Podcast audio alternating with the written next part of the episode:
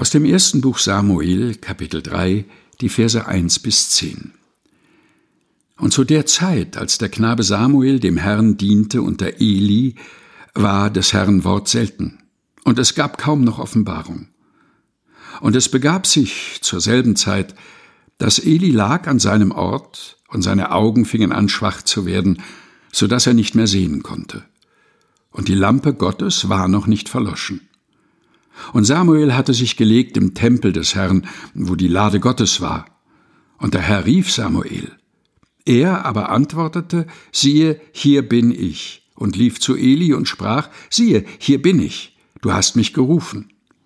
Er aber sprach, ich habe nicht gerufen. Geh wieder hin und lege dich schlafen. Und er ging hin und legte sich schlafen. Der Herr rief abermals, Samuel. Und Samuel stand auf und ging zu Eli und sprach, siehe, hier bin ich, du hast mich gerufen. Er aber sprach, ich habe nicht gerufen, mein Sohn. Geh wieder hin und lege dich schlafen. Aber Samuel kannte den Herrn noch nicht, und des Herrn Wort war ihm noch nicht offenbart. Und der Herr rief Samuel wieder zum dritten Mal, und er stand auf und ging zu Eli und sprach, siehe, hier bin ich, du hast mich gerufen. Da merkte Eli, dass der Herr den Knaben rief.